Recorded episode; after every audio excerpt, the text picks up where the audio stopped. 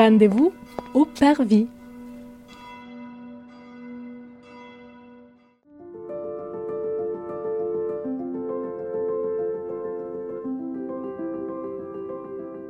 Bonjour et bienvenue dans le cinquième épisode de notre série de podcasts qui vous propose de découvrir les églises du diocèse de Nanterre à travers un regard à la fois historique, culturel et catéchétique.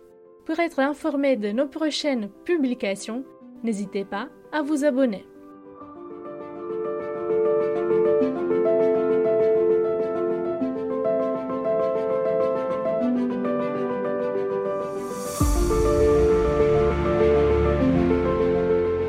Bonjour, nous sommes aujourd'hui à Clichy-la-Garenne pour la visite des églises de Saint-Médard et de Saint-Vincent de Paul. Nous sommes accompagnés par euh, le père Thomas Binot, courrier de la paroisse. Bonjour. Bonjour à vous. Et par Alain Matrange. Bonjour. Bonjour. Qui assure de façon habituelle la mission de visite, notamment auprès de pèlerins. Ensuite, lors de la visite à Saint-Vincent de Paul, nous rencontrerons Baptiste Florian Ouvrard, qui est le titulaire de l'orgue de cette église. Nous commençons la visite par l'église de Saint-Médard, qui est aussi la plus ancienne entre les deux. On commence par l'entrée. Qu'est-ce que vous pouvez nous dire, Alain? L'église, quand on rentre, c'est une croix latine, très simple, euh, avec quand même quelque chose qu'on a retrouvé, un plafond en berceau, qui est en, en châtaignier chaulé, ce qui donne cet aspect blanc qui véritablement par rapport au, au toit qu'on a l'habitude, l'habitude de voir qui sont dans des tons bruns, est quelque chose de magnifique. C'est une église qui est qui date de 1575 à peu près, hein, qui a été effectivement, et elle est importante pour nous parce que c'est l'église de Saint Vincent de Paul. C'est là où il a été curé de 1612 à 1627. Alors elle a été entièrement restaurée il y a trois ans, et maintenant elle est véritablement magnifique. Elle a un goût de paradis. voilà. Alors effectivement, il y a dans cette église un certain nombre de souvenirs, c'est-à-dire que la chair, les fonds baptismaux, hein, la chair en, chêne, qui est, sont d'époque. Et depuis, ensuite, on a été effectivement, l'État français nous a gratifié d'une statue de Saint Vincent de Paul, qui est une statue qui avait été commandée par le Panthéon, qui est restée jusqu'au Panthéon jusqu'en 1820 je crois, et elle a ensuite été mise à Clichy puisqu'ils ne peuvent pas garder toutes les choses dans leur euh, dans leur cave. Alors c'est une statue importante parce que elle est premièrement de très belle facture, 3 mètres de haut, c'est quand même bien vous dire, en marbre de Carrare, et surtout Saint Vincent de Paul a deux enfants dans les bras. Alors effectivement, comme me l'a fait remarquer un jour un petit gamin de CM1, mais c'est pas les siens. Non, c'est pas les siens, mais c'est effectivement ce qu'a voulu montrer le sculpteur que une des tâches de Saint Vincent de Paul a été justement de s'occuper des bébés qui étaient souvent abandonnés. Et c'est de là qu'est venu aussi, avec euh, la salpêtrière, le recueil des enfants qu'on abandonnait sur les trottoirs. En plus, lors de cette euh, restauration, euh, on a retrouvé une relique de Saint Vincent de Paul. Et ça, le Père Thomas vous en parlera beaucoup mieux que moi. Qu'est-ce que vous pouvez nous dire, euh, Père Thomas, sur les reliques de Saint-Vincent de Paul? Alors le, jeudi 20 avril, vers 15h, les ouvriers qui sont sur le chantier m'appellent pour me dire on a trouvé sous le plancher du clocher un objet bizarre, est-ce que vous pourriez venir voir ça? Alors je me rends sur le chantier et il me présente un tube en verre fermé aux deux extrémités. Euh, qui contient euh, un fragment de quelque chose marron et euh, je savais qu'il y avait dans le temps une relique de Saint Vincent de Paul qui était conservée dans cette église mais qui avait disparu. Les mauvaises langues disaient que c'était une bonne sœur qui l'avait piquée. Mais jamais personne n'avait vu cette relique de mémoire de Clichois vivant. Les plus anciens que j'ai interrogés, qui avaient une dizaine d'années dans les années 40, euh, disaient on n'a jamais vu cette relique dans nos églises. Bon. Et alors donc je ne sais pas à quoi elle ressemble, mais il y a une plaque dans l'église qui dit ici on vénère une relique de Saint Vincent de Paul. Alors je me dis quand même, est-ce que ce serait la relique de Saint Vincent de Paul? Alors je manipule un peu le tube de verre et puis un des côtés se dévisse. Et là apparaît un petit papier sur lequel il y a marqué en latin os de Saint Vincent de Paul, attaché au tube avec le sceau de l'archevêque de Paris qui authentifie la relique. Alors je me dis, on a retrouvé la relique de Saint Vincent de Paul. Maintenant, pourquoi s'est-elle retrouvée sans aucune protection sous le plancher du clocher? Nous n'en savons rien. C'est un grand mystère qu'un jour, peut-être, nous éluciderons. Aujourd'hui, elle a retrouvé sa place, qui est d'être sous l'autel, puisque l'église est bâtie sur euh, le sang et la sueur de ceux qui ont donné leur vie pour l'Évangile, et Saint Vincent de Paul en est un. Donc l'église de Saint Vincent de Paul est bien bâtie aussi sur tout ce que Saint Vincent de Paul a donné par la puissance de l'Esprit. Et désormais, tout ce qu'indique cette plaque, aussi bien la relique que l'arbre de Judée, que le crucifix, que la chair, que le baptistère, sont bien en place.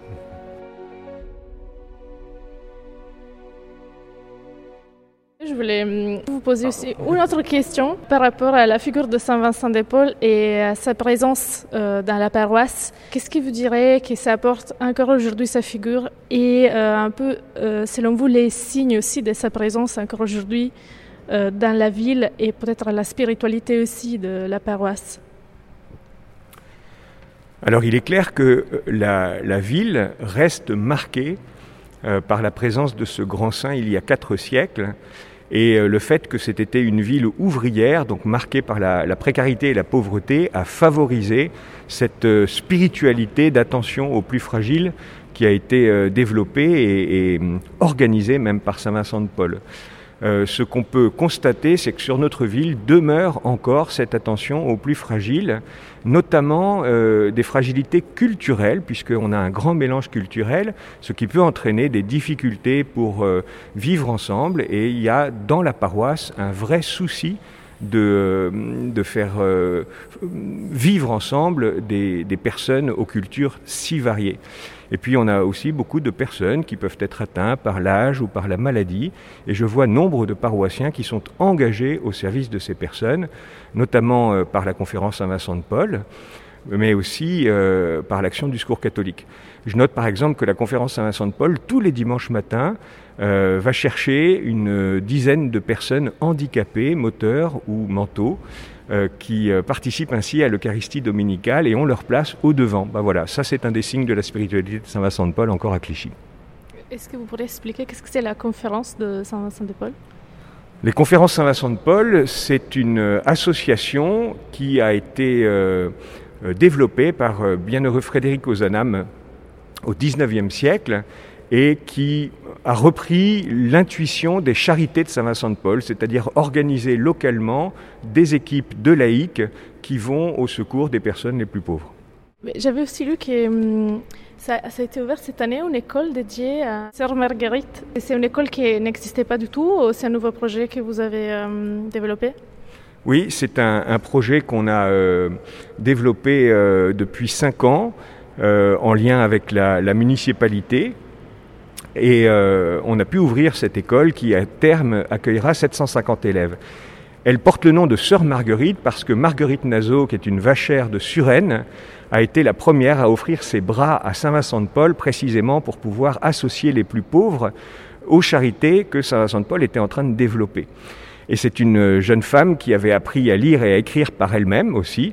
Et donc on, s'est dit que proche de Saint Vincent de Paul, apprenant à lire et à écrire, attentive aux plus pauvres, elle donnait naturellement son nom à la nouvelle école catholique de Clichy.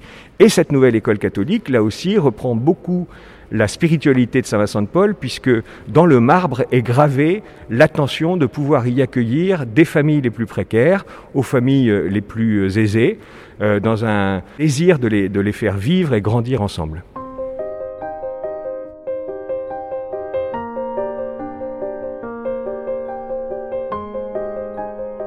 Une attention, celle pour les plus démunis, qui semble être gravée dans le marbre de cette église depuis ses origines.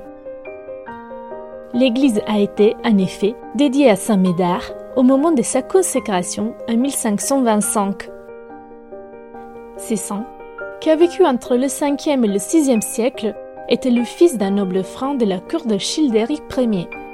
Il a été évêque de Noyon et de Tournai mais il est connu notamment pour la grande compassion qu'il montrait envers les plus pauvres. Selon la tradition, enfant, il aurait donné ses habits neufs à un mendiant aveugle presque nu.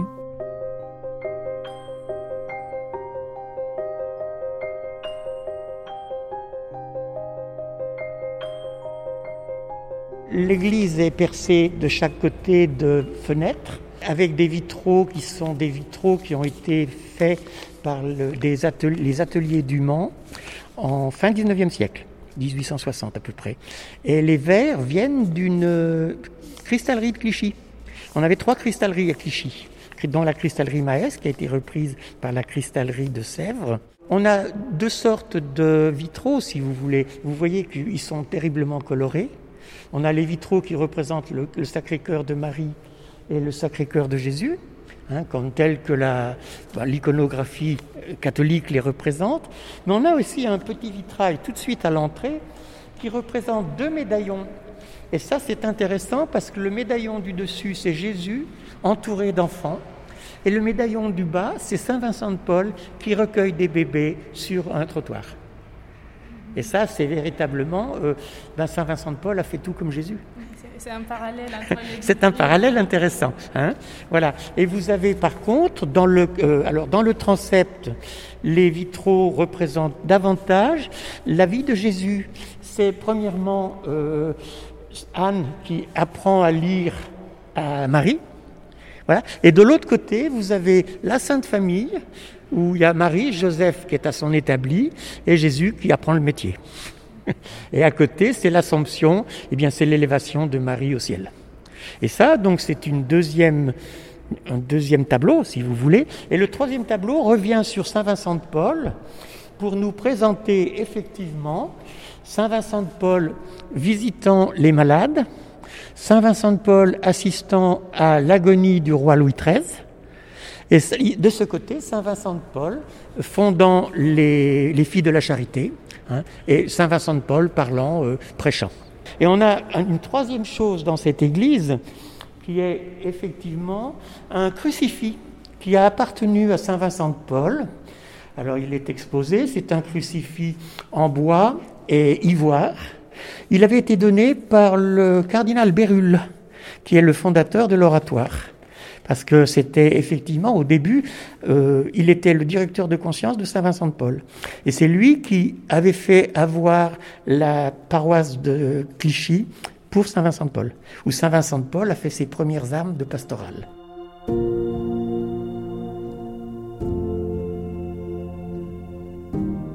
Est-ce que vous pourriez justement décrire l'ambiance, euh, la situation de Clichy à l'époque où Saint-Vincent de Paul arrive en tant que curé?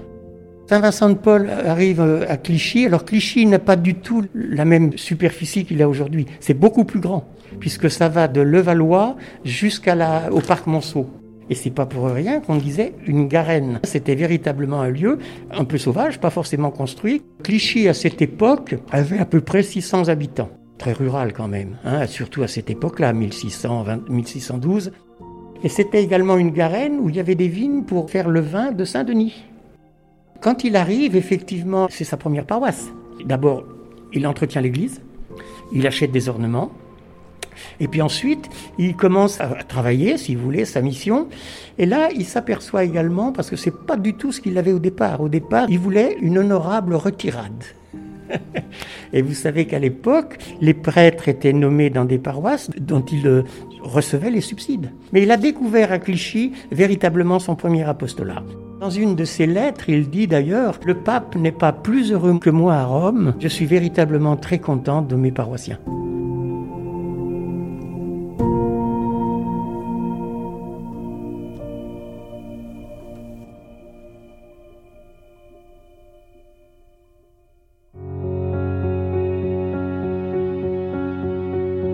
L'église Saint-Médard devient trop petite à la fin du 19e.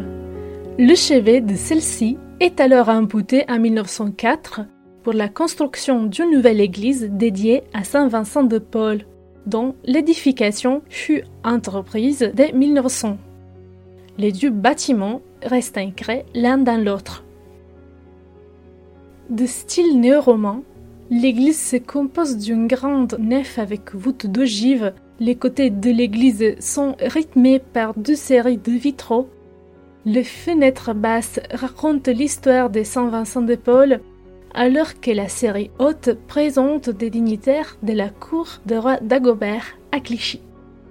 L'intention est celle de créer un lien entre l'histoire royale de la ville et celle de Saint Vincent de Paul en créant une espèce de continuité entre les deux.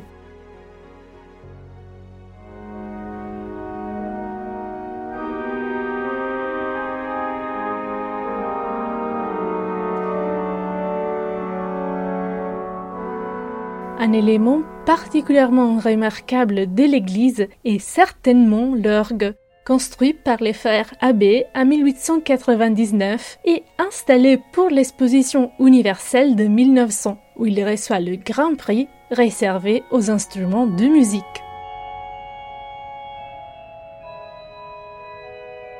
Maintenant, nous sommes avec Baptiste Florian Marle Ouvrard, qui est le titulaire de l'ordre de l'église de Saint-Vincent de Paul. Est-ce que vous pourriez euh, nous en dire euh, quelque chose? Merci.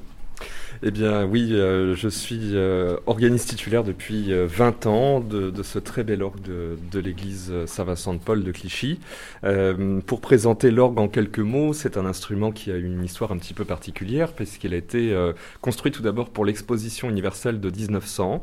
Cet orgue a été installé tout d'abord dans une salle de concert à Paris qui était la salle Humbert de Roman qui avait été dessinée par l'architecte Hector Guimard qui a dessiné donc le, magnifique buffet de l'orgue qui intégré totalement dans cette, euh, cette salle.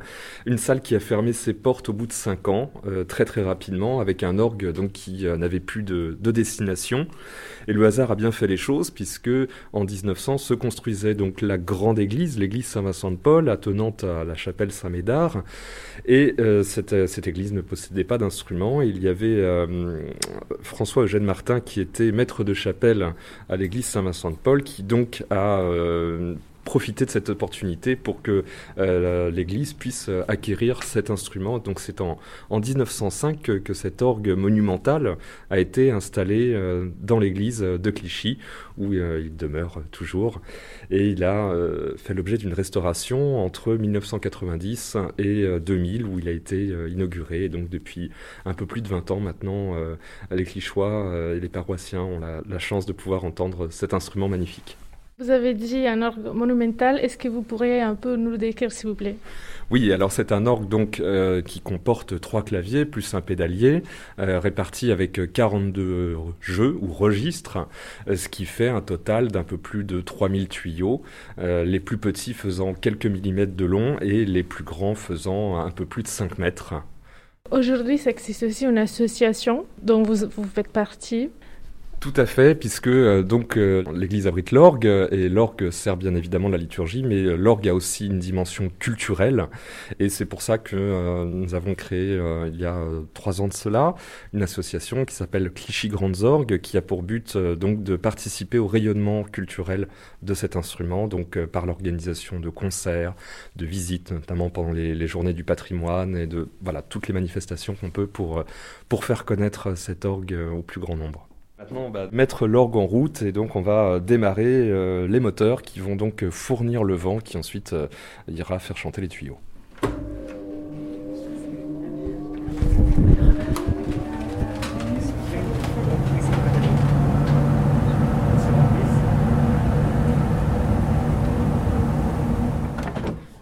Donc nous nous trouvons ici euh, à la console de l'orgue. C'est le pupitre de commande, un petit peu euh, comme le cockpit d'un avion. C'est là où sont centralisées euh, toutes les, commandes de l'orgue, les, jeux, les claviers, le pédalier, donc toutes sortes de, systèmes qui vont permettre d'accoupler les claviers entre eux pour faire toutes les combinaisons sonores possibles. Alors maintenant, peut-être que vous avez envie d'entendre un petit peu quelques, quelques sonorités particulières euh, de cet orgue. Donc comme je vous le disais, euh, les plus grands tuyaux font euh, plus de 5 mètres, c'est ce qu'on appelle les 16 pieds, qui donnent des sons très très graves. vous allez en voir, percevoir à peine une, vibration très très grave.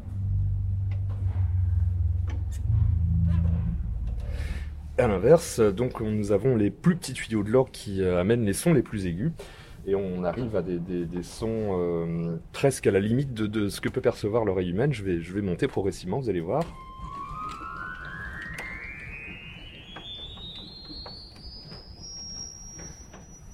Voilà, on est dans les, on a toute la gamme euh, de- des sons très aigus aux sons les plus graves. Et entre les deux, bien évidemment, on a différentes, euh, différentes couleurs. On va utiliser par exemple ce qu'on appelle des, voix célestes, c'est-à-dire je vais prendre un registre qui va être accordé normalement et le même, la même couleur légèrement désaccordée. Alors si je les joue individuellement, la différence s'entend pas trop. Dès que je vais les mettre ensemble, voilà, il va y avoir un phénomène en fait de vibration, de battement qui est recherché, bien sûr, qui est voulu, et qui va donner donc cet effet qu'on appelle de voix céleste. Et cet orgue est pourvu de deux euh, registres de voix céleste différentes.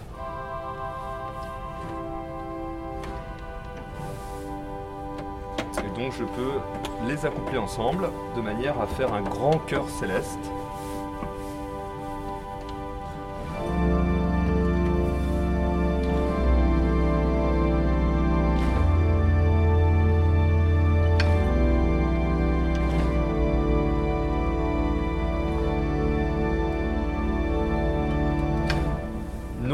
Qu'on peut obtenir également, c'est en jouant sur ce qu'on appelle les sons harmoniques. Euh, les harmoniques sont les, sons, euh, le, son partiel qui composent euh, un timbre, un petit peu comme avec la lumière qu'on passe à travers un prisme et on voit les différentes couleurs de l'arc-en-ciel. C'est un petit peu la même chose avec le son.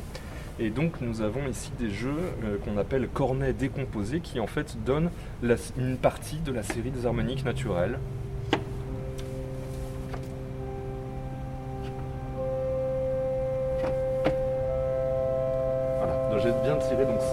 Qui donnent 5 harmoniques différents. Et lorsqu'on combine ces harmoniques, on obtient un timbre. Et bien évidemment, je peux ensuite m'amuser à euh, supprimer une de ces harmoniques et le timbre va légèrement se modifier.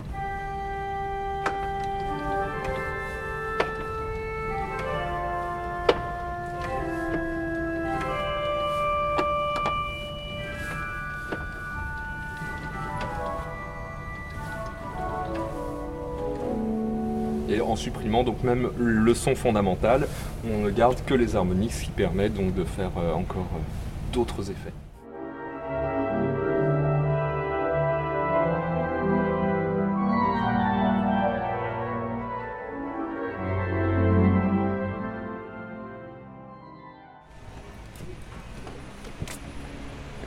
Voici, nous sommes dans la cour du presbytère et vous avez un espèce de grande, pièce recouverte de lierre qui, à bon escient, a été laissée là, mais ça recouvre le tronc de l'arbre de Judée planté par Saint Vincent de Paul.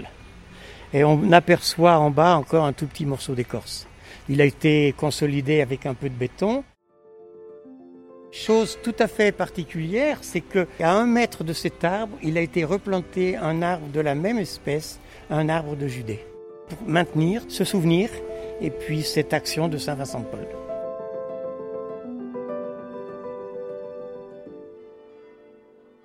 Nous espérons que vous avez apprécié parcourir avec nous les églises de Saint-Médard et de Saint-Vincent de Paul de Clichy. N'oubliez pas de vous abonner à ces podcasts pour être informé des nouvelles publications et réécouter les épisodes précédents. Notre série fera une pause pendant le mois d'août et nous vous donnons rendez-vous début septembre à l'église Notre-Dame du Calvaire à Châtillon pour le sixième épisode de Rendez-vous au Parvis.